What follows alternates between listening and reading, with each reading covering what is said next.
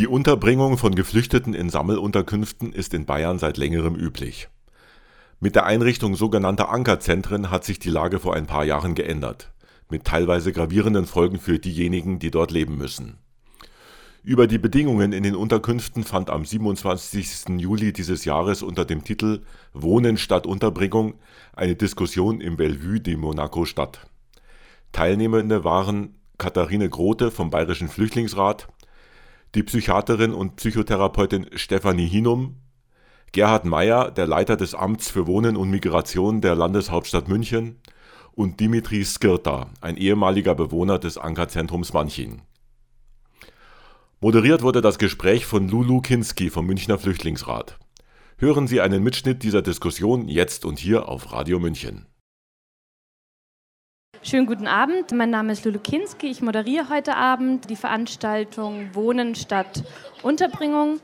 Es ist eine erste Auftaktveranstaltung für eine Reihe von Veranstaltungen, die zu dem Thema Geflüchtete in Wohnraum bringen, die es geben wird hier in Bellevue. Ich freue mich sehr, dass Sie heute gekommen sind, trotz des schönen Wetters und trotz des Themas, das vielleicht erstmal weiß nicht, trocken wirken kann oder vielleicht auch ein bisschen abgelutscht, könnte ich sagen, weil es einfach so ein sehr komplexes, sehr schwieriges Thema ist und glaube ich ein Thema, mit dem die meisten Menschen in München konfrontiert sind und jetzt nicht nur als allererstes man an Geflüchtete denkt, wenn man dieses Thema hört, aber eben gerade Geflüchtete, wie wir vielleicht heute Abend sehen werden, ein Personenkreis ist, der besonders mit diesem Thema zu kämpfen hat und darunter leidet oder vielleicht auch positive Beispiele, wir werden es heute hören. Und das Thema Wohnen statt Unterbringung wirft ja auch schon, schon im Titel bereits Fragen auf. Was ist der, der Unterschied zwischen Wohnen, zwischen Unterbringung? Was macht den Unterschied? Von was reden wir eigentlich, wenn wir von Unterbringung oder Wohnsituationen von Geflüchteten reden? Darüber werden wir heute ein bisschen sprechen. Auch was ist menschenwürdiges Wohnen vielleicht? Und in diesem ganzen Themenkomplex Wohnen eben auch, welchen Stellenwert haben eigentlich Geflüchtete in diesem ganzen großen Thema, was gerade ja so politisch wichtig und präsent ist und wo es viele Kämpfe gibt. Und wo stehen da eigentlich Geflüchtete? Wo stehen da Personen in Ankeraufeinrichtungen, Erstaufnahmeeinrichtungen, in Privatwohnräumen? Und heute gibt es vier sehr spannende Gäste. Ich werde mal anfangen. Da drüben haben wir Dimitri Skyrta. Er war oder er kommt aus der Ukraine, ist dort Finanzexperte im Parlament gewesen und musste aber wegen seinem Kampf gegen Korruption von dort fliehen, weil ihm mit gefälschten Kriminalverfahren sozusagen dort mit Haft gedroht wurde, ist nach Deutschland gekommen, hat zwei Jahre in der Ankereinrichtung in Ingolstadt gelebt, in verschiedenen Einrichtungen und lebt jetzt in Bischofswiesen bei Berchtesgaden, einer Gemeinschaftsunterkunft und hat sehr viel erlebt zum Thema Wohnen, es zu sagen gibt, wo er nachher bestimmt viel berichten wird. Schön, dass du da bist und deine Kinder mitgebracht hast. okay, gut. Äh, neben mir Stephanie Hinum. Wer in München mit Geflüchteten arbeitet, ehrenamtlich, beruflich, wird Stephanie Hinum bereits kennen. Sie ist äh, Fachärztin für Psychiatrie und Psychotherapie, hat eine Praxis für Geflüchtete seit 2014 hat für verschiedene größere Organisationen gearbeitet, unter anderem Refugio, Ärzte der Welt, immer wieder Sprechstunden in Ankereinrichtungen, in Erstaufnahmeeinrichtungen gegeben und hat jetzt bis Mai in der Erstaufnahmeeinrichtung in München gearbeitet und eben jahrelange Erfahrungen aus der Praxis mit Geflüchteten, mit psychischer Gesundheit bei Geflüchteten und eben auch immer wieder die Frage, was macht eigentlich Wohnen mit den Geflüchteten oder die Unterbringungssituation. Dann haben wir hier zu meiner Rechten Gerhard Meyer. Er ist äh, der Leiter vom Amt für Wohnen und Migration und damit auch ein sehr spannender Gast heute, weil letztendlich die Stadt ein bisschen vertritt. Stadt München ist dort im Amt für Wohnen und Migration auch für die Registrierung und Vergabe für geförderten Wohnraum zuständig. Schön, äh, dass du da bist. Und Katharina Grote zuletzt vom Bayerischen Flüchtlingsrat ist dort für das Thema Ankerzentren zuständig und hat in ihrer letztendlich schon viele Jahre Arbeit relativ viel Erfahrungen gemacht mit der politischen Dimension von Wohnen, mit den Erfahrungen aus der Lebensrealität der Geflüchteten sich beschäftigt und kann dazu heute hoffentlich viel sagen. Schön, dass ihr alle da seid. Schön, dass ihr alle da seid. Und ich würde mal gleich anfangen. Ich glaube, weil es ein bisschen uns gleich reinwirft in das Thema mit dir, Dimitri, und dass du uns vielleicht einfach kurz von deiner Erfahrung berichtest. Also Wohnen im Ankerzentrum, Wohnen in Berchtesgaden. Was hat es für dich bedeutet? Welche Erfahrungen hast du gemacht? Was bedeutet es jetzt für dich? Guten Abend, sehr geehrte Damen und Herren. Wie gesagt, haben wir eine große Erfahrung, weil wir zwei Jahre in der Stadt Ingolstadt gewohnt haben. Und dort zuerst haben wir in Max-Immermann-Kaserne gewohnt, dann in einem anderen Ankerzentrum, nämlich P3 und zum Schluss in Westpark. Und ich würde sagen, das erste ein paar Monate war es nicht so schlimm, weil wir seit kurzem geflohen sind und waren ehrlich gesagt im Schock wegen ganz anderer Land, Sprachbarriere und weil wir gar keine Freunde und Familienmitglieder in Deutschland hatten. Und es war ziemlich schwierig, aber später war es schlimmer und schlimmer, weil die Situation in Ankenzentren nicht so gut für die Familien und für die Kinder ist. Zum Beispiel, als die Kleine in Deutschland geboren ist, durften wir gar keine Wasserkocher haben, um Kindermilch mit dem Wasser zusammen zu machen. Und für mich war es so, ich musste jede zwei Stunden aufstehen, egal ob es Nacht ist, egal ob es regnet oder Schnee draußen. Und jede zwei Stunden musste ich in andere Teil von Camp gehen, damit ich heißes Wasser mitbringen konnte. Und natürlich heißt es, dass ich während ein Jahr gar nicht normal einschlafen konnte. Und auch war es innerlich sehr schwierig, weil wir immer in Kantinen essen mussten und gar nichts kochen konnten. Und Unterschied zwischen Lebensmitteln in Deutschland und in der Ukraine ist nicht so groß, aber trotzdem ziemlich groß. Und es war auch für die Kinder sehr schwierig, etwas unangenehmer zu essen. Und Stress für uns, dass wir nichts, ich, ich meine für Adelina, weil sie in der Ukraine geboren ist. Auch alle Leute, welche Lebensmittel in der Stadt gekauft haben, dürfen einfach nicht diese Lebensmittel im Camp mitbringen, auch wenn es zum Beispiel Brot und Butter wäre. Und wir haben nicht verstanden, warum diese Regeln so kompliziert sind und so komisch äh, aussehen. Auch waren schlimmere Sachen, zum Beispiel Security im Camp. Jede Woche oder ein paar pro Woche machen Durchsuchung im Zimmer und sie können das zum Beispiel um 7 oder um 8 Uhr in der Früh machen, weil die Türe nie schließen können, weil keine Leute Schlüssel haben, konnten die Security einfach reingehen in der Früh, obwohl wir zum Beispiel mit meiner Frau im Bett waren und sagen, jetzt machen wir Durchsuchung in, in eure Zimmer und es war wirklich ohne Respekt und schwierig für uns. Und wir verstehen nicht, warum zum Beispiel sie äh, einfach nicht sagen könnten, dass sie draußen zehn Minuten warten werden und dann diese Durchsuchung machen. Und das gleiche Situation, jedes Mal, wenn wir aus der Stadt zurück im Camp kommen, wurden wir immer durchgesucht, obwohl wir nie Alkohol oder Drogen benutzt haben.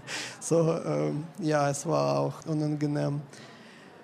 Ja, und obwohl äh, im Gesetz geschrieben ist, dass äh, Familien nicht mehr als äh, sechs Monate in Ankerzentren wohnen müssen und bleiben müssen, waren wir mehr als zwei Jahre, weil die Regierung hat eine äh, gute Tür gefunden.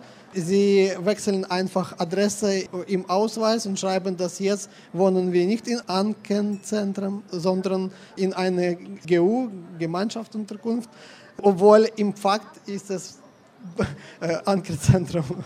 So, es war und nach zwei Jahren, Gott sei Dank, sind wir nach Berchtesgaden Land umgezogen.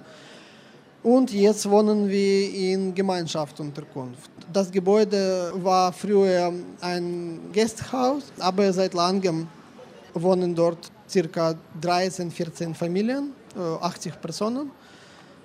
Und jede Familie hat nur ein Zimmer, circa 18 Quadratmeter und Klo mit dem Dusch. Küche ist gemeinsam, so das heißt, dass alle Leute kochen auf dem Erdgeschoss. Natürlich nach dem Ankerzentrum ist es wunderschöne Wohnung, würde ich sagen, und die Natur ist auch sehr sehr schön und deswegen sind wir viel viel glücklicher dort. Und in zwei Jahren haben wir ein bisschen Deutsch gelernt, weil erste zwei Jahre sind für uns ganz, haben wir diese zwei Jahre verloren, weil wir in den Ankerzentren gar nichts lernen durften. Keine Sprachkurse besuchen, keine Integration machen, gar nichts. Und deswegen ist es schlimm auch sowohl für die Leute, die dort wohnen, als auch für die Deutschland, weil diese Leute viel Energie haben und konnten viel, viel schneller integriert sein. Und ja, es gibt auch viele Schwierigkeiten in Gemeinschaftsunterkunft. Zum Beispiel, weil wir zwei Kinder haben, ist es nicht so einfach, alle zusammen zu bleiben, weil wir lernen müssen und die Kinder möchten einfach spielen.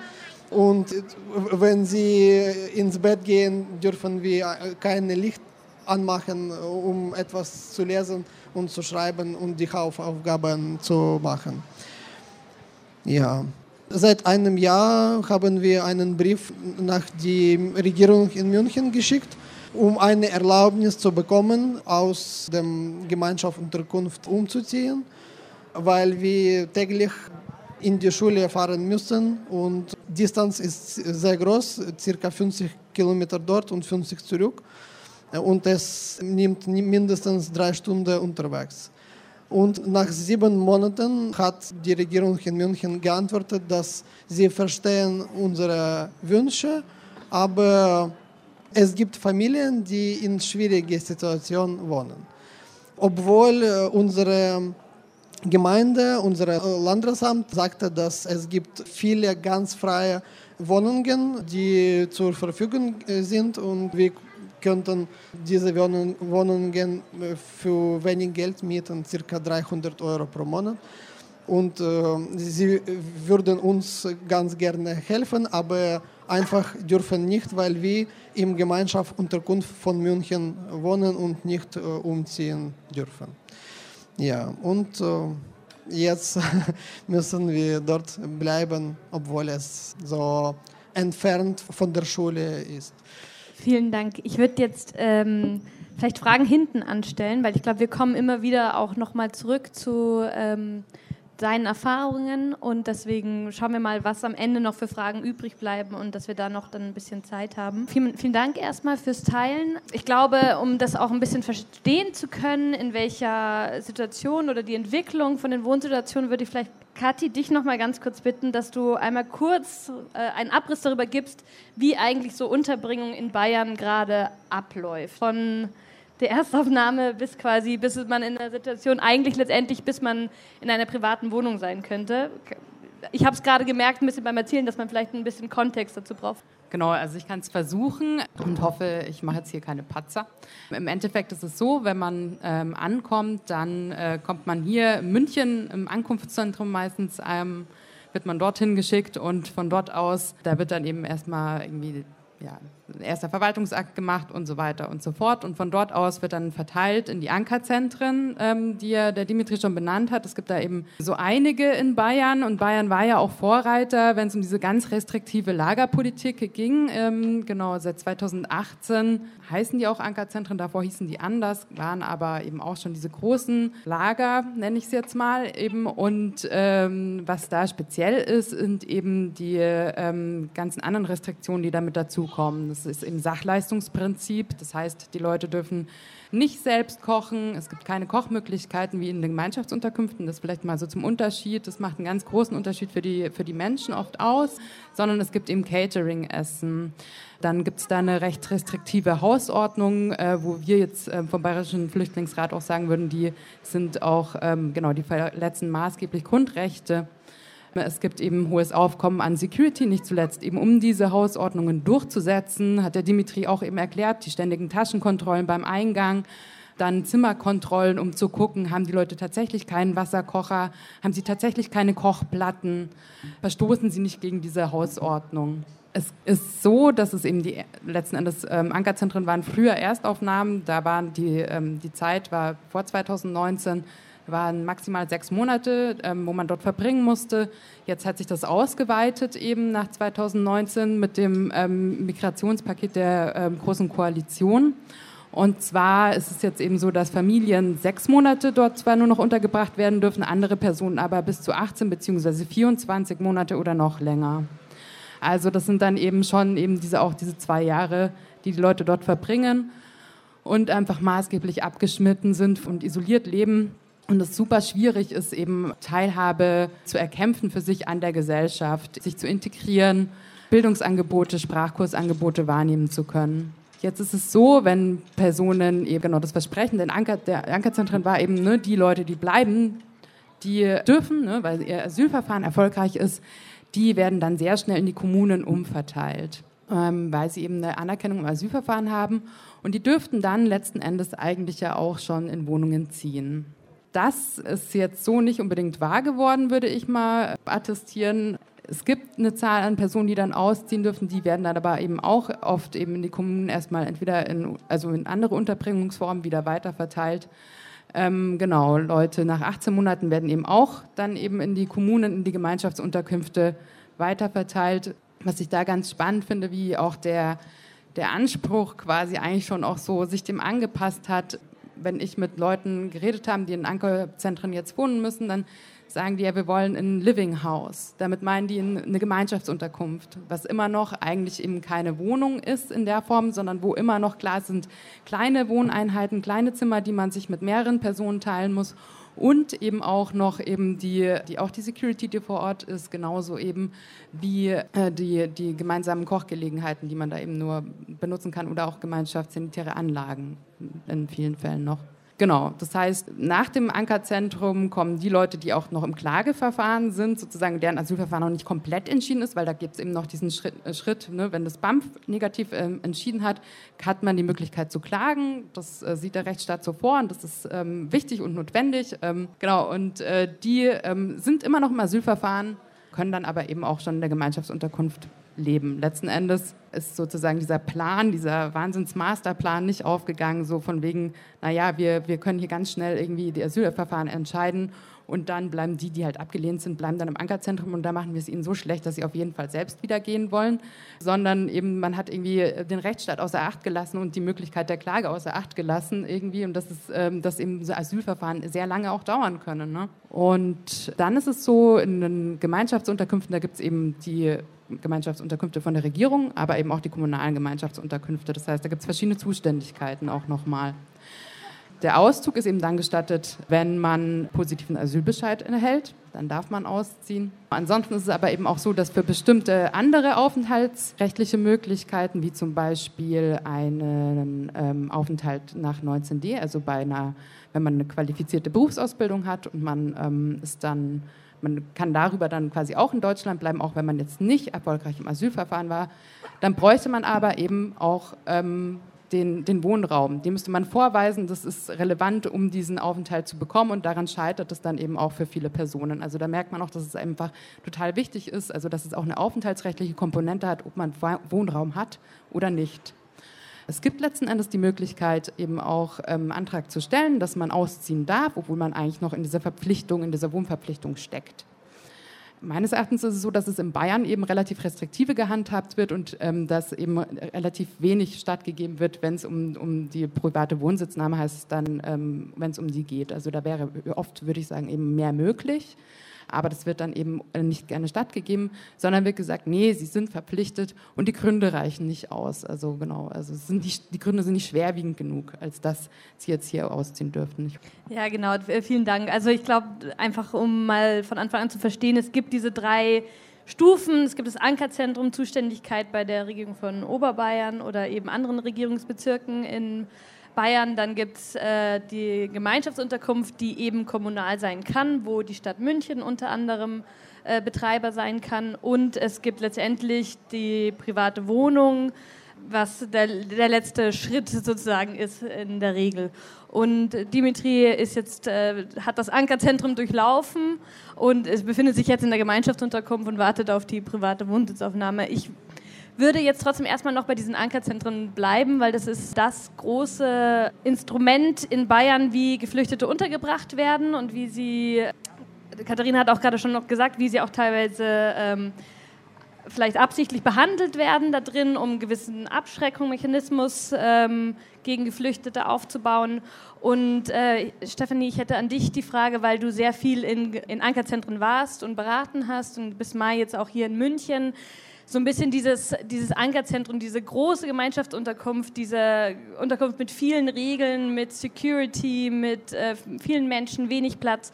Kannst du ein bisschen aus deiner Erfahrung berichten, was das mit den Menschen macht, die in solchen Unterkünften leben und wie wir ja auch gerade gehört haben, teilweise viel länger leben, als, sie, als es gesetzlich vorgesehen ist? Also nicht nur sechs Monate, äh, sondern wie Dimitri erzählt hat, teilweise dann auch einfach ins nächste Ankerzentrum umverteilt wurde oder eben für alleinstehende Personen von Anfang an einfach schon bis zu zwei Jahre. Was hat das deine Erfahrung, was hat diese, diese Umgebung irgendwie für Einfluss auf die, auf die Personen, die du berätst, mit denen du zu tun hast? Die Menschen, mit denen ich arbeite, sind äh, schwer traumatisierte Geflüchtete, die ja, auf vielen verschiedenen Ebenen schlimme Erfahrungen hinter sich haben. Aber ich würde gerne erstmal bei in Anführungszeichen psychisch gesunden Menschen anfangen. Also wenn wir uns vorstellen, wir sind in einem fremden Land, wir verstehen die Sprache nicht, wir werden so untergebracht, wie Dimitri es gerade ähm, erzählt hat. Ähm, also ich kann jedes Wort bestätigen und ich finde, du hast es noch äh, sehr, sehr ja, äh, nicht, nicht besonders extrem erzählt. Ja? Also was äh, zum Beispiel auch noch ganz viel ist, was ihr sicher auch erlebt habt, ist viel Gewalt ähm, Auseinandersetzungen zwischen Bewohnern, Security und so weiter, Zwangsabschiebungen etc. Also das ist auch noch ein Riesenfaktor. Genau, stellen wir uns vor, wir wären da und wüssten auch nicht, wie es weitergeht. Niemand erklärt uns die Situation, niemand erklärt uns wirklich unsere Rechte. Es gibt keine Dolmetscher.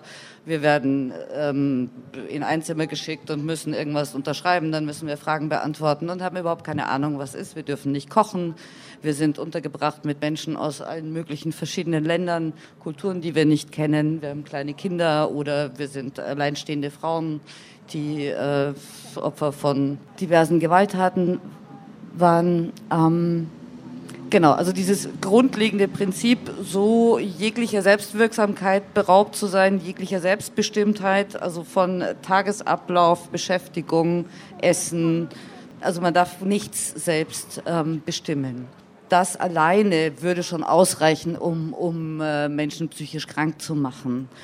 Die Erfahrung, die ich mache mit, mit den schwer traumatisierten Geflüchteten, ist, dass sie durch diese Lebensbedingungen ständig immer wieder getriggert werden, immer wieder Situationen konfrontiert werden, die unglaublich bedrohlich sind. Ja, gerade Menschen, die, die durch Menschen traumatisiert worden sind, ähm, für die ist jeder Fremde eine potenzielle Bedrohung. Und dann werde ich untergebracht in, in Unterkünften, in denen Hunderte von Menschen leben. Ich kann, ich habe überhaupt keinen Überblick mehr. Ja, ich kann die Menschen nicht kennenlernen, weil es eine wahnsinnig hohe Fluktuation gibt, sowohl bei den Bewohnern, Bewohnerinnen als auch bei den Security und dem Personal. Ich habe keine Beschäftigung, das heißt, alles, was mir bleibt, ist, dass ich vor mich hin grüble und äh, dann noch die Gerüchte höre und äh, sehe, dass immer wieder jemand von der Polizei abgeholt wird. Also es ist so eine völlig uneinschätzbare Situation die ich nicht verstehe, zumindest am Anfang nicht, und wo ich dann einfach so Schritt für Schritt, wenn ich Leute kennenlerne, dann so ein bisschen, ja, sage ich jetzt mal, verwertbare Informationen bekomme, vermischt mit Gerüchten, die dann meine Ängste noch mehr schüren. Das heißt, diese, diese Situation ist weit entfernt von, von einer gefühlten, sicheren äußeren Lebensumgebung. Und äh, gerade für Menschen mit psychischen Erkrankungen ist das Wichtigste, um in irgendeiner Form heilen zu können, äußere Sicherheit. Und die ist definitiv in so, einem, in so einer Unterbringung nicht gegeben. Ich, ich, habe nicht alle, wirklich nicht alle schlechte Sachen erklärt, weil ich nicht, nicht weiß, ob ich die Leute schockieren darf. Aber zum Beispiel, äh, wenn wir das ähm, besprechen dürfen, kenne ich eine Frau, die im Kampf äh, vergewaltigt war. Äh, warum? Weil sie äh, ist Alleinerzieherin äh, und sie war äh, nur mit ähm, kleinem Kind dort.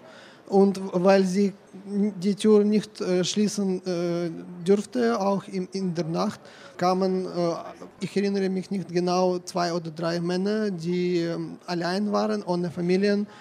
und sie haben sie in der Nacht alle zusammen äh, vergewaltigt und sie hat Angst, äh, etwas dagegen zu sagen oder zu schreien, äh, weil in der Nähe ein kleines Kind war. Ich würde sagen, dass es gab viele wirklich schlechte Sachen, aber es ist auch für mich als Männer schwierig zu erklären. Entschuldigung. Tut mir leid, dass ich das so angesprochen habe, aber ich denke, es ist für alle auch wichtig, das zu hören.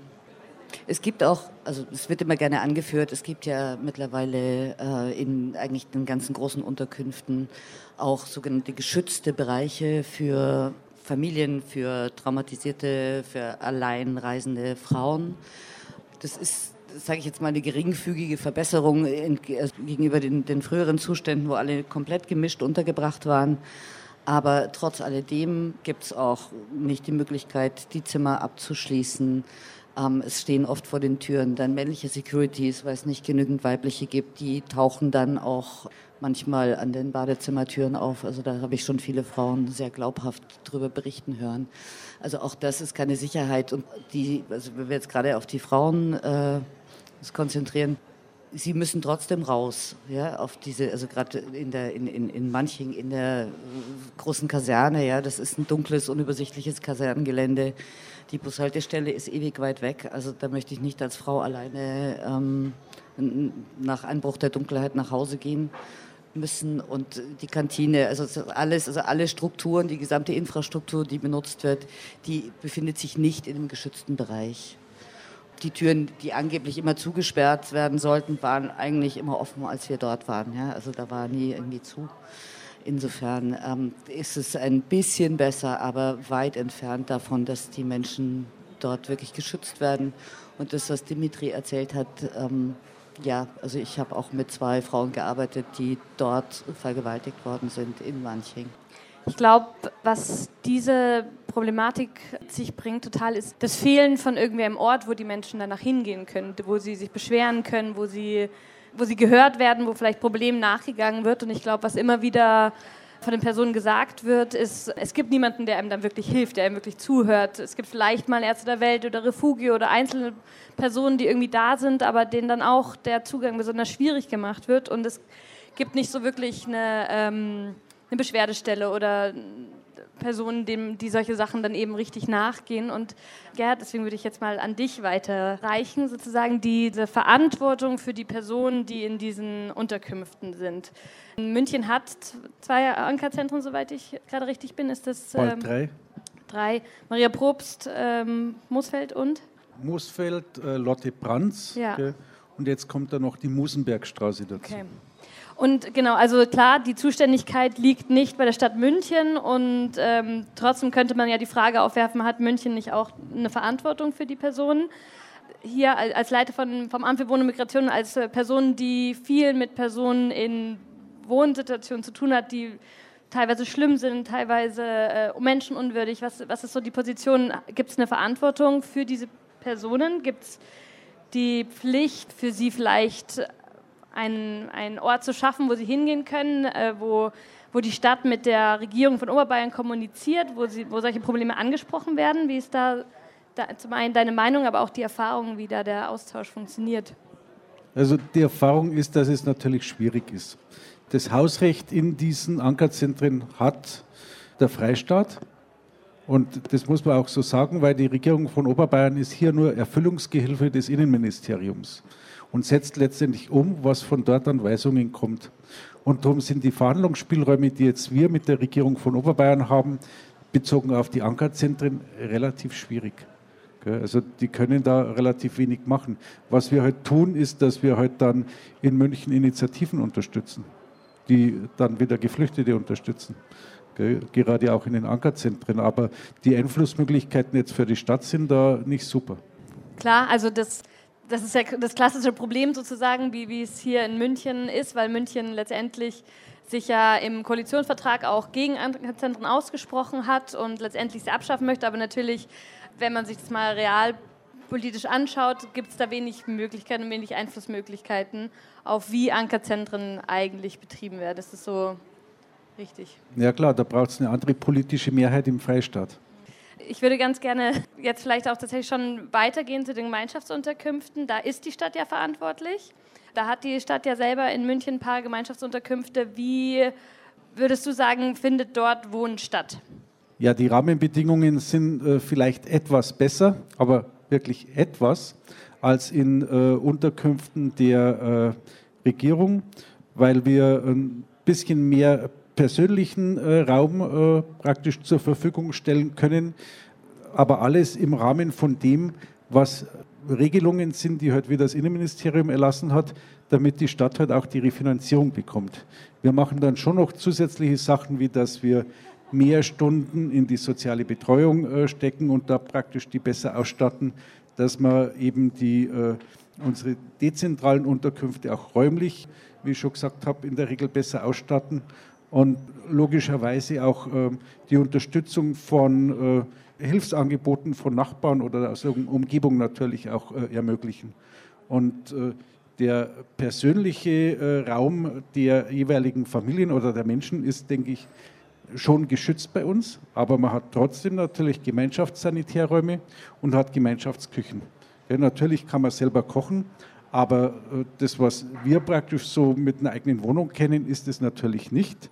Und äh, wir kommen ja auf das Thema noch, Familien, die anerkannt sind und ausziehen äh, könnten.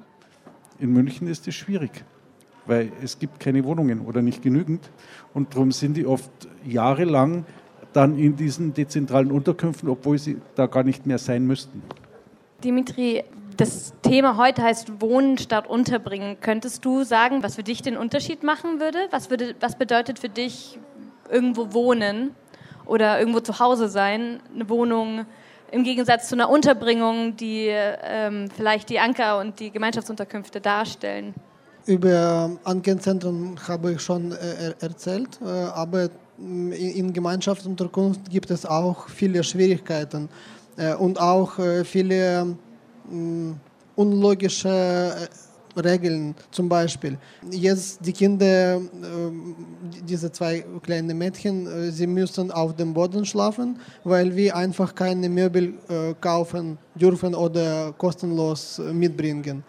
Und sobald wir zwei kleine Kinderbetten äh, kostenlos gefunden und mitgebracht hatten, hat unsere Chefin gesagt, dass wir, äh, nicht gesagt, sie hat äh, schriftliche Mahnung geschickt für uns, dass wir diese Betten so schnell wie möglich äh, wegwerfen müssen oder ähm, werden wir verantwortlich für diese Regeln äh, gebrechen oder für die Entsorgung, oder? Ja, dass, dass wir Regeln äh, nicht, nicht äh, verfolgt. Und ähm, äh, dann kann sie Polizei anrufen und äh, diese Betten werden äh, für unsere Kosten entsorgt. Äh, und ähm, jetzt ist äh, diese Chefin vom, vom Regierung äh, glücklich, dass die Kinder ohne Bett auf dem Boden schlafen. Und es ist für sie ganz normal und gut. Und äh, äh, wir können gar nichts machen, obwohl ich einen Brief nach München geschickt bekommen wir gar keine Antwort und ich, habe auch diese Regeln geguckt und es ist wirklich so, wir dürfen einfach keine Möbel äh, selbst äh, kaufen oder mitbringen, äh, obwohl es unlogisch, unlogisch ist. Und deswegen träumen wir davon, eine wunderkleine, aber dezentrale äh, äh, Wohnung zu finden, äh, weil dort konnten wir einsam äh, ohne Kontrolle und ohne solche Leute zu wohnen. Und äh, wir möchten einfach ohne Konflikte äh, zu wohnen, ausbilden, uns ausbilden und so schnell wie möglich in deutsche Gesellschaft uns zu integrieren. Ich verstehe leider nicht, warum es so kompliziert ist, obwohl, äh, als ich verstanden habe, in München gibt es äh, nicht so viele freie Wohnungen, aber bei uns in den Bergen äh, Problem ist anderes, gibt es nicht genug Leute. Das heißt, dass es gibt wirklich viele, viele freie Wohnungen, die wegen Leute, Mangel einfach ganz leer sind und unser Landesamt gesagt hat, dass sie werden sich freuen, wenn diese Wohnungen ein, ein bisschen Leben haben werden. Aber trotzdem bekamen wir vom, von der Regierung gar keine Erlaubnis. Vielen Dank. Also genau so letztendlich dieser Unterschied zwischen Gemeinschaftsunterkunft und Ankerzentrum, der besteht zwar, der ist, der ist da. Die Leute empfinden es vielleicht erstmal als eine Erleichterung oder als eine Rückgewinnung von, von Rechten oder von Freiheiten, aber letztendlich immer noch weit entfernt von dem, was man vielleicht Wohnen nennen würde. Und Kathi, du hast vorhin ein bisschen über diese politische Komponente gesprochen, über das, äh, das Instrument, der Unterbringung der Ankerzentren, aber auch der Gemeinschaftsunterkünfte. Könntest du aus, äh, beschreiben, was deine Position dazu ist? Was glaubst du, ist, hat die politische Komponente hinter dem ganzen Konstrukt? Warum werden Geflüchtete nicht in Wohnungen untergebracht? Ist es, wie äh, Gerhard gerade gesagt hat, ist es alles eine Frage der Finanzierung? Also äh, genau eine Frage der Finanzierung jetzt in Reinstform, ähm, ne? also auf so einer Refinanzierungsebene wahrscheinlich ähm, okay, ne? ja, kann ich verstehen. Ähm, generell muss man aber natürlich sagen, dass diese Unterbringungsform vielfaches mehr kostet als ähm, letzten Endes einfach nur das Bereitstellen und das Refinanzieren des Wohnraums. Also diese Liegenschaften werden angemietet, da, das ist ähm, unfassbar viel Geld, was allein schon die Anmietung im Zweifelsfall eben kostet. Dann muss es ja auch unterhalten werden, das heißt, es braucht Hausmeisterin, es braucht die ganzen Security-Personalien, äh, Personen. Es braucht eben die Betreiberfirmen, die das dann eben ne, auch betreiben, dieses Camp. Es braucht das Catering, das um einiges, also bei Ankerzentren, das um einiges teurer ist und so weiter und so fort. Also das Unterhalten von ähm, Ankerzentren und Gemeinschaftsunterkünften ist, ein, um ein, ist einfach sehr viel teurer. Also es macht letzten Endes finanziell überhaupt keinen Sinn. Man kann ganz klar sagen, auch vor allem diese Abschreckungspolitik der Ankerzentren, die lässt sich ähm, der Staat extrem viel kosten es wird sehr viel Geld da reingesteckt, damit Leute besonders schlecht hier in diesem Land leben. Das muss man einfach so sagen mal. Ähm, und das kann man auch nicht beschönigen. Ähm, zudem muss man auch eben sagen, sind es Orte, wo, ja, wo tagtäglich Grundrechte verletzt werden. Ne? Also, dass mir ständig jemand in die Tasche gucken kann, wenn ich mein Zuhause betrete, dass ständig jemand in mein, mein Zimmer reinkommen kann und so weiter. Das sind einfach massive Ein, also Einschränkungen in meinen Grundrechten, die ich da erfahre, und zwar tagtäglich. Und das leistet sich diese Gesellschaft an diesen Orten letzten Endes auch, indem sie sie erschaffen oder indem sie sie jetzt einfach so da hat und sich auch nicht in der Form irgendwie dagegen wehrt oder auch nicht sagt, nee, wir, wir wollen das eigentlich anders haben. Ne? Generell kann man sagen, gibt es halt zwei, zwei große naja, wie soll man sagen, Tendenzen von also migrationspolitischen Mitteln, die im Moment so ja, ähm, aufgefahren werden. Das zum einen eben kennen wir auch die Externalisierung der, der Außengrenzen. Ne, wir versuchen irgendwie Europa abzuschatten und äh, schotten. Und das andere ist aber eben auch Detention, also unterbringen oder beziehungsweise ähm, Unterbringungsorte zu schaffen mit haftähnlichen Bedingungen und dazu zählen zum Beispiel auch die Ankerzentren. Und da geht es nicht darum, dass man sagt, wir können die Leute nicht unterbringen, weil wir haben die Kapazitäten nicht oder es ist, anders, es ist uns anders nicht möglich. Nee, es geht hier darum, dass man sagt, man muss diese Leute managen, man muss Migration managen und es geht um die Verwaltung. von Menschen. Und das ist ähm, das zentrale ähm, Argument gewesen für diese Ankerzentren. Das sieht man auch sehr schön an ähm, dem Bericht vom BAMF, also an der Evalu Evaluation ähm, vom BAMF zu den Ankerzentren. Da geht es jetzt nicht darum, dass sie sagen, wir wollten ähm, eben diese gebündelten Kompetenzen an den Ankerzentren haben, damit unsere Kundinnen, also die Asylantragstellenden, besonders kurze Wege haben. Darum ging es nicht, sondern es ging natürlich um die bessere Verwaltbarkeit dieser Akten und nicht um den Menschen. Ne? Und ähm, ja, also man kann, ganz klar sagen, es hat eigentlich, es erfüllt keinen Zweck, außer es soll der Abschreckung dienen. Und dass eben diese ähm, Abschreckungen überhaupt funktionieren, wenn es darum geht, Migration zu verhindern, auch das ist einfach nicht, ähm, lässt sich wissenschaftlich nicht bestätigen. Also es macht eigentlich von vorn bis hinten keinen Sinn.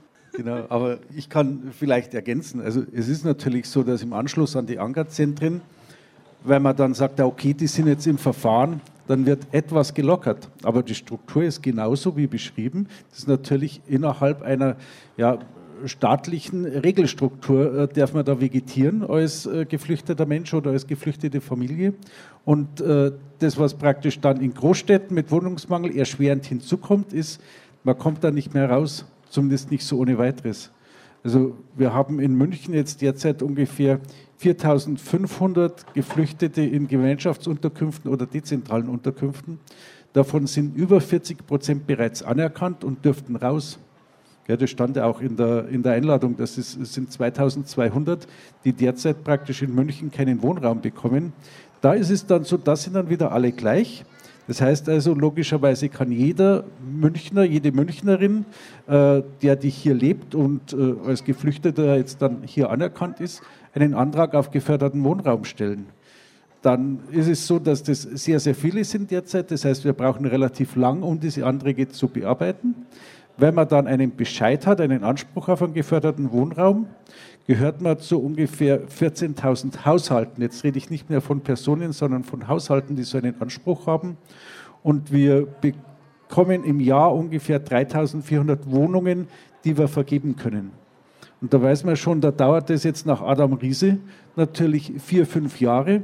Es gibt da so ein automatisiertes Auswahlverfahren, damit da ja kein Mensch eingreifen kann. Und da bekommt dann halt der äh, Vermieter, die städtische Wohnungsbaugesellschaft oder auch jemand anders, fünf äh, Vorschläge. Die dürfen sich dann die Wohnung anschauen und dann wählt der Vermieter aus. Das heißt, es ist schon eine entsprechend große Hürde. Und natürlich versuchen wir dagegen zu steuern. Es gibt schon jetzt Wohnprojekte, die äh, bei uns betrieben werden, wo Menschen dann auch in Wohnungen oder Apartments wohnen können. Aber das reicht natürlich bei weitem nicht für alle. Um aus dieser Wohnung oder dem Apartment sich in einer geschützteren Situation dann in den normalen Wohnungsmarkt zu bewegen. Also das äh, gibt schon. Da äh, leben bei uns auch jetzt ungefähr 800 Menschen in solchen Bereichen. Aber es reicht natürlich nicht. Und natürlich gibt es dann auch Projekte wie hier das Bellevue oder Sachen, die die Münchner Freiwilligen machen, die nämlich dann auf dem normalen Mietwohnungsmarkt äh, Wohnungen anmieten und die eben dann Geflüchteten zur Verfügung stellen. Aber bezogen auf die reine Anzahl der Betroffenen ist es natürlich immer noch nicht ausreichend. Vielen Dank, du hast da viele wichtige Punkte angesprochen, auf die ich eigentlich auch noch zu sprechen kommen will. Genau, ich hätte aber, glaube ich, jetzt erstmal nochmal so diese Frage, es gibt ja Städte, die sich quasi zur Agenda gemacht haben, Gemeinschaftsunterkünfte abzuschaffen, weil zumindest das theoretisch möglich wäre. Die Stadt München hat das aber soweit noch nicht gemacht. Sie spricht sich zwar gegen Ankerzentren aus, aber hält an dem Konzept Gemeinschaftsunterkunft fest. Klar, das eine Argument, das kennen wir, es gibt wenig Wohnraum in München, aber vielleicht auch ein bisschen die Frage, ist, ist das das einzige Argument? Gibt es noch andere Punkte dahinter? Gibt es, gibt es Versuche, Bestrebungen in die Richtung, eigentlich Gemeinschaftsunterkünfte abzuschaffen in München? Und vielleicht, wenn du es da auch noch irgendwo mit reinbekommst, so ein bisschen die Frage nach, ähm, ich weiß, das Thema München, Wohnen in München ist einfach sehr komplex und sehr groß und schwierig zu verstehen, aber was hat denn die Stadt deiner Meinung nach falsch gemacht? Warum hat die Stadt nicht, ist die Stadt nicht in der Lage, diese 15.000, 14.000 Haushalte unterzubringen? Fehler in der Vergangenheit und jetzt und wie, es letztendlich dann auf Geflüchtete Auswirkungen hat, die letztendlich vielleicht auch ganz unten sind in der Hierarchieebene von wer einen Wohnraum bekommt und wer es leicht hat auf dem freien Wohnmarkt? Also ich fange jetzt mal bei den DUs an. Die DUs sind letztendlich A aus der Not geboren, weil äh, wir so viele Wohnungen gar nicht so schnell bauen könnten und die oft dann relativ schnell äh, innerhalb von äh, relativ kurzer Zeit wir DUs schaffen können.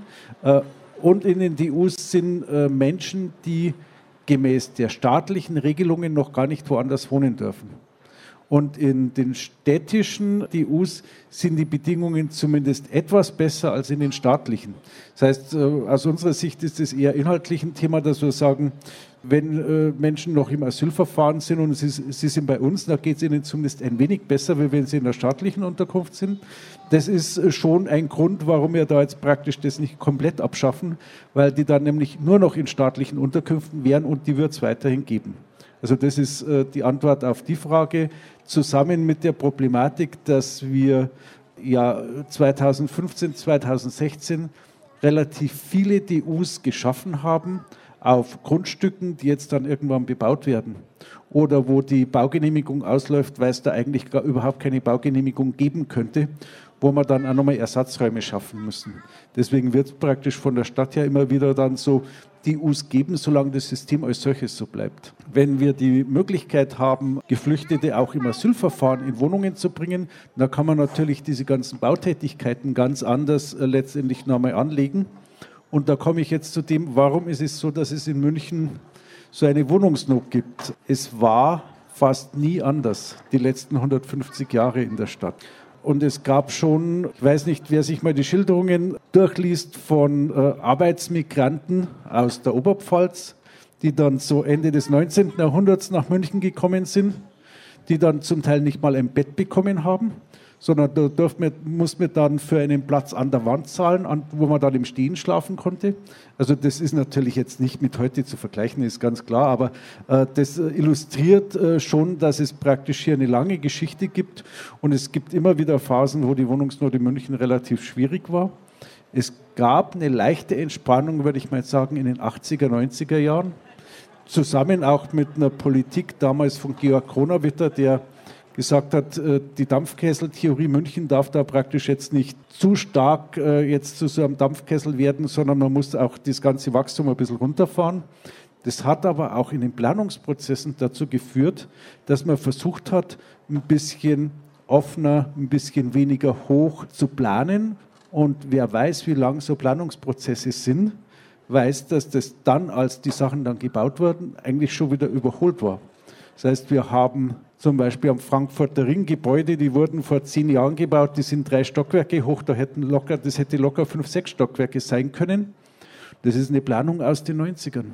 Und da hinkt praktisch letztendlich die Stadtplanung mit ihren eher langfristigen Prozessen dann oft so alltäglichen Situationen hinterher und es konnte sich bis 2005 niemand in der Stadtverwaltung vorstellen, dass irgendwann München ein wahnsinniges Wachstum hinlegt und äh, innerhalb von 15 Jahren 300.000 Menschen mehr hier wohnen. Und das ist ein, Teil des Problems. Also die Frage, ist die Vorhersage korrekt? Stelle ich mich auch auf etwas ein, dass es vielleicht ein bisschen anders sein kann?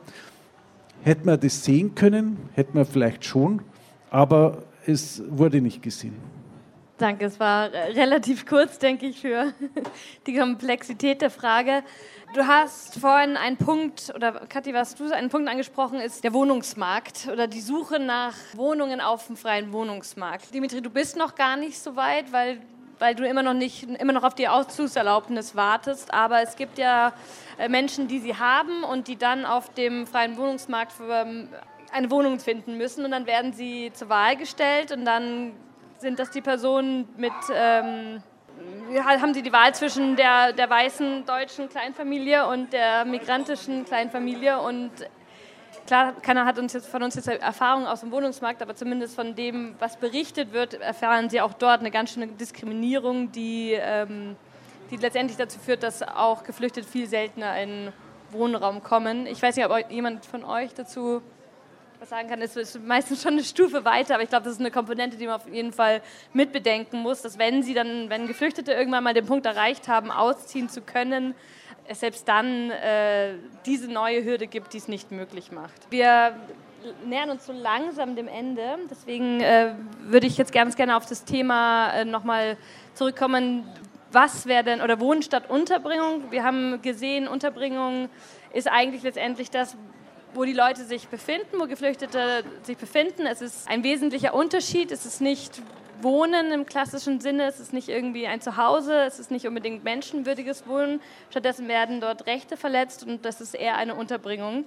Es sind Gemeinschaftsunterkünfte, es sind große Lager. Was wäre denn, vielleicht eine Frage an alle erstmal, was wäre denn eine Forderung, was wäre denn eine Idealvorstellung, wie Wohnen für Geflüchtete oder für Personen, die hier ankommen, gut werden. Dimitri, vielleicht kannst du schon mal erzählen, was, wär, was hätte dir denn gut getan damals, wenn, als ihr angekommen seid? Was hättet ihr gebraucht, um hier anzukommen und das Gefühl zu haben, okay, ich bin, ich bin hier sicher, ich bin in einem Umfeld, wo ich mich wohlfühle, ich kann hier entspannt meine Kinder großziehen. Was, was hättest du gebraucht? Und vielleicht eine Frage an alle, was als Ergänzung dann dazu, was äh, würde es brauchen, damit man Geflüchtete wohnen lassen kann? Ich kann mir gut vorstellen, dass äh, es gibt in München äh, ein Problem, äh, so viele freie Wohnungen zu finden. Aber ich bin mir sicher, dass in Bayern gibt es viele kleine Dörfer, äh, wo viele Freiplätze gibt und äh, äh, für die Leute ist nicht so wichtig, äh, in, ein, in einer großen Stadt zu wohnen, sondern in einer äh, bequeme Wohnungen. Und es sollte auch nicht so große Wohnungen sein. Zum Beispiel meine Familie würde glücklich sein, wenn wir auch eine Einzimmerwohnungen haben werden, aber äh, ohne Druck, ohne Gewalt, äh, wo wir äh, uns wirklich selbstständig fühlen könnten und einfach die, für die Kinder welche Möbel kaufen dürften. Und das heißt, dass, ich, ich kenne gar keine Flüchtlinge, die etwas Wunderschönes und Großes träumen. sondern Leute möchten einfach ohne Gewalt und ohne Druck wohnen dürfen. Und äh, deswegen glaube ich, dass äh, die schwierigste, warum alle Leute so, äh, so kompliziert und äh, so langsam in deutsche Gesellschaft äh, integrieren, äh, sich integrieren, weil sie einfach zu viel Energie verloren wegen dieser Situation in Ankenzentren und so weiter. Zum Beispiel unsere Situation, erste zwei Jahre durften wir einfach nichts machen, so keine Sprachkurse, keine Arbeit, keine Integration. Und ähm, äh, würden wir in dieser Zeit zum Beispiel in einer kleinen einsamen Wohnung bleiben, äh, ich glaube, dass wir jetzt äh, viel, viel äh, weiter äh, integriert äh, würden. Und es wäre auch für Deutschland besser, weil wir schon arbeiten konnten äh, und ähm, äh, die Steuer äh, bezahlen. Und die gleiche Situation mit allen anderen Familien, die sehr, sehr lange, fünf, sechs Jahre einfach auf eine Entscheidung von Regierung, von BAMF oder von Gericht warten müssen.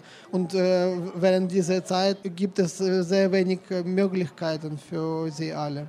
Ich glaube, dass äh, toll wäre, alle Flüchtlinge einfach äh, so schnell wie möglich von Ankerzentren nach kleinen Dörfern äh, schicken, wo sie einfach le Deutsch lernen könnten und äh, äh, es wäre die beste Lösung. Und später, wenn Leute schon gut ausgebildet sind äh, und eine gute Arbeit finden können, dann natürlich können Sie einfach äh, selbst äh, eine äh, Privatwohnung suchen und mieten und es wäre nicht äh, Ausgabe vom, äh, von der Regierung, sondern jede Familie selbst entscheiden äh, könnte, wo sie Arbeiten gefunden haben, eine Wohnung zu, zu suchen.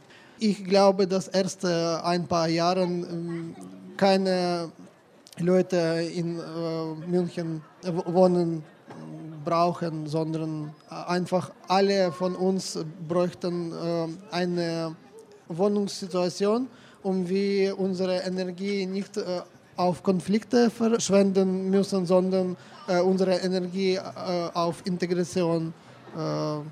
Danke.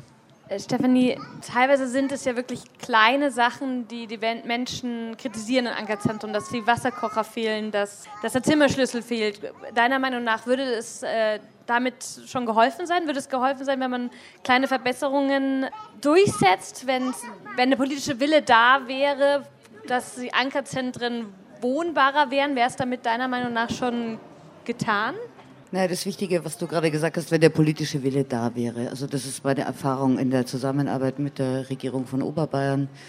Ähm, Gerade beim Thema private Wohnsitznahme, gewichtige Gründe, wenn jemand schwerst krank ist, mehrfach schon in psychiatrischen Kliniken war, Suizidversuche hinter sich hat und man dann fachärztlich begründet, ähm, dass dieser Mensch in der Umgebung, in der er lebt, weiter erheblich in seiner Gesundheit geschädigt wird. Ähm, und das dann kein gewichtiger Grund ist. Also ich habe, ich würde jetzt mal sagen, bei 10 Prozent aller Atteste, die ich geschrieben habe für Patienten, Patientinnen, für die private Wohnsitznahme, gab es einen Erfolg, aber nur wenn dann noch eine, wirklich eine spitzenanwaltliche Vertretung mit dabei war. Aber die Menschen grundsätzlich haben keine Chance. Und das ist das, also der, der Wille, Menschen menschenwürdig zu behandeln, der fehlt. Und genau, es muss ja nicht jeder in München wohnen, und, äh, aber auch in München gibt es Möglichkeiten. Ich hatte auch Patienten, Patientinnen, die in München Wohnraum gefunden hatten und ähm, das ihnen verweigert wurde, da ähm, in eine private Wohnung zu ziehen. Grundsätzlich ist es so, also aus meiner Sicht menschlich, äh, psychiatrisch, äh, psychologisch ist es völlig klar, dass Menschen äh, so wohnen dürfen, sollten, ja, dass äh, sie selbstbestimmt sind und Rückzugsräume haben, Privatsphäre, die Möglichkeit, ihre Zimmertüre zuzuschließen etc. Es gibt dann vielleicht noch die Möglichkeit, wenn man sagt, okay, also man braucht für die ersten Verwaltungsakte, damit es ein bisschen leichter ist, eine Zeit von zwei, drei Monaten, um diese ganzen äh, Registrierungen und so weiter alles äh, durchzuführen. Aber selbst dann könnte man das deutlich verbessern. Ja? Also nicht 14 Leute in ein äh, Großraum, ehemaliges runtergekommenes Großraumbüro reinpferchen oder ähm, sechs Leute in zwölf Quadratmeter Container, der im Sommer glühend heiß ist und im Winter kalt und es zieht überall. Also ich glaube, das sollte in diesem Land schon möglich sein, ja? Menschen so unterzubringen, dass sie einen Raum für sich selber haben, dass Familien mindestens zwei Räume haben, einen für die Kinder und einen für die Erwachsenen. Und vor allem, also das Wichtigste ist einfach vom ersten Tag an die Menschen wirklich willkommen zu heißen und sie zu informieren. Es gibt äh, nicht mal die Möglichkeit für die Sozialarbeiter mit, mit Dolmetschern zu arbeiten zum Beispiel. Ja? Also, also es gibt so unendlich viele Details, die so unsäglich sind, dass ich sage, also da kann man nicht irgendwelche kleinen Verbesserungen anbringen. Also ich weiß, wie wir in Manching waren und da ein bisschen Wind gemacht haben, damals mit Ärzte der Welt und Refugio ähm, danach gab es dann Verbesserungen, ja. Dann hatten ein paar Leute den Zimmerschlüssel mehr. Aber das, wie gesagt, also so, so geht's nicht und das reicht nicht aus. Also da muss man grundlegend entsprechend der Menschenrechte, ja, einfach auch mal den, den Willen zeigen, dass wir das einhalten, ja, was bei uns im Grundgesetz steht und was äh, EU und internationale Menschenrechte betrifft. Gerhard, auch an dich eine ähnliche Frage menschenwürdiges Leben in Unterkünften über Jahre hinweg, wie es hier in München stattfindet, wie es in ganz Bayern stattfindet. Ist das letztendlich äh, mit der Menschenwürde vereinbar, mit dem Menschenrecht auf Wohnen, mit dem Recht auf seine Privatsphäre und seinen Privatraum? Was soll man da anders sagen, als das ist natürlich nicht äh, damit Eine vereinbar. Trickfrage. Also, also wenn dann äh, was Sinn macht, ist, dass man, wenn man nach äh, Deutschland kommt und die Kultur und die Sprache nicht kennt, dass man zur, zur Erstabklärung zwei bis drei Monate in einem Übergangswohnheim ist. Und man merkt jetzt schon das Naming, das heißt jetzt Übergangswohnheim und äh, nicht mehr irgendwie Unterkunft. Und danach müsste man letztendlich dezentral verteilt werden auf normalen Wohnraum. Ob das jetzt tatsächlich möglich ist, ist was anderes. Aber das Thema ist der Anspruch. Also wenn ich den Anspruch gar nicht habe, dann werde ich das ja nie schaffen, sondern dann werde ich immer irgendwelche äh, Nummern verwalten und die Menschen nicht als Menschen sehen und sie sind aber Menschen. Genau, ich glaube, in diesem ganzen Thema Wohnen, da gibt es ja so viele Komponenten und so viele Akteure. Wir haben den Freistaat, wir haben die Kommunen, wir haben das Wohnungsamt, wir haben Privatpersonen, die Wohnraum vergeben.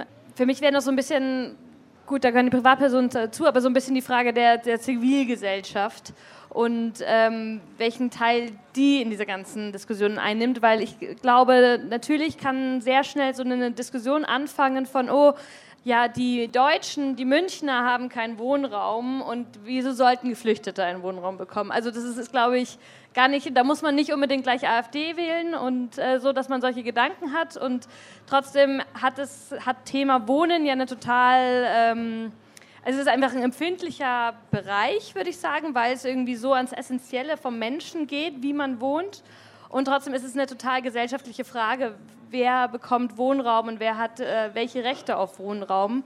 Ähm, es gibt zivilgesellschaftliche Kämpfe um das Thema Wohnen.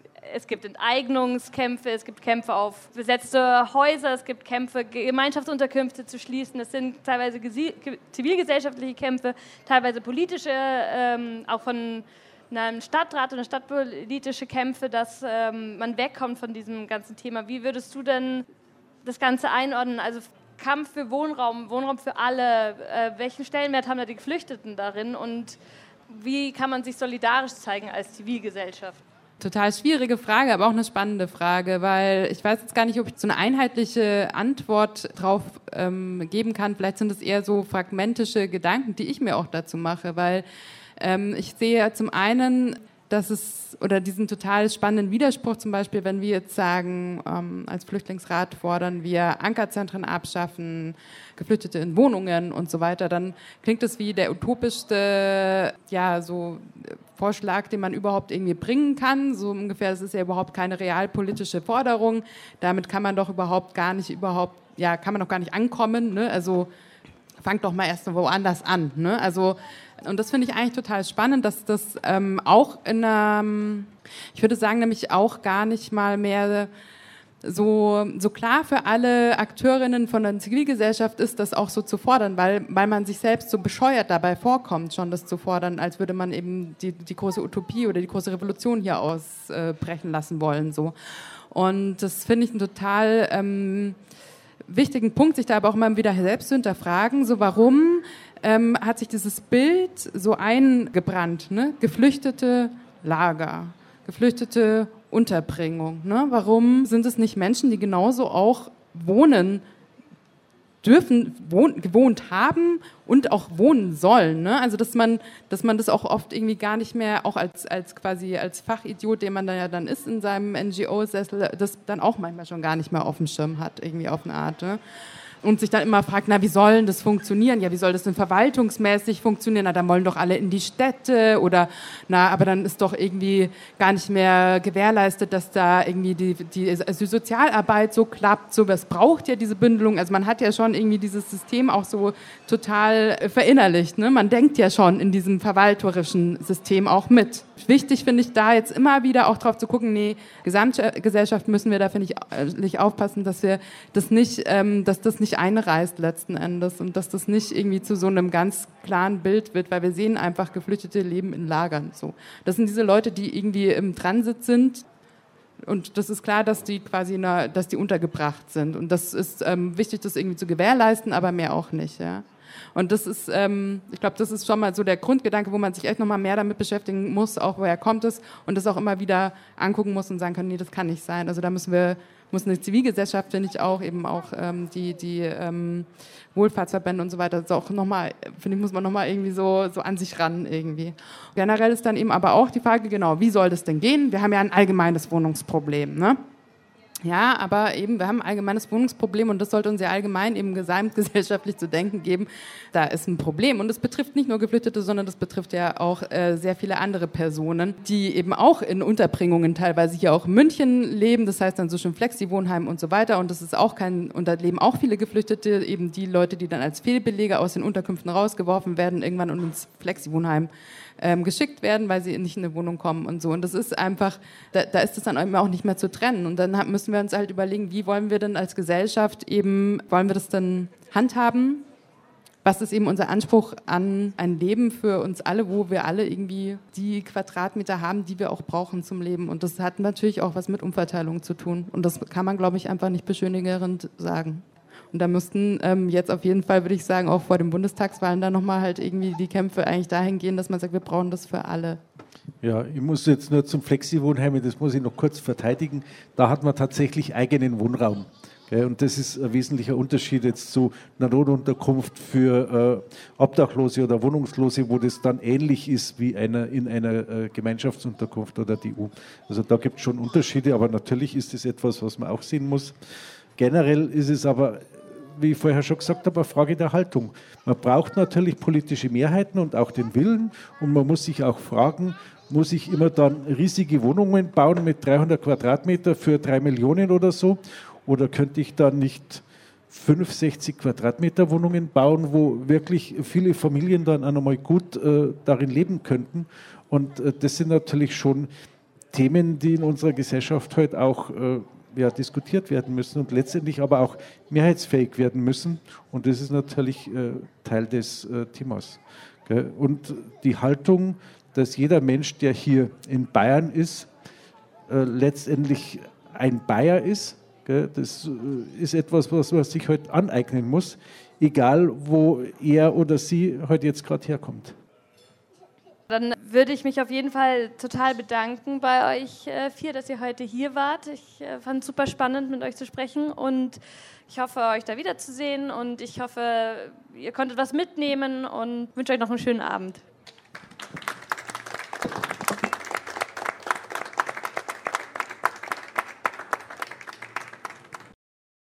Sie hörten die Diskussion Wohnen statt Unterbringung, die am 27. Juli dieses Jahres im Bellevue de Monaco zur Situation in den bayerischen Flüchtlingsunterkünften und Ankerzentren stattfand. Mein Name ist Achim Krause und ich wünsche Ihnen noch einen schönen Tag mit Radio München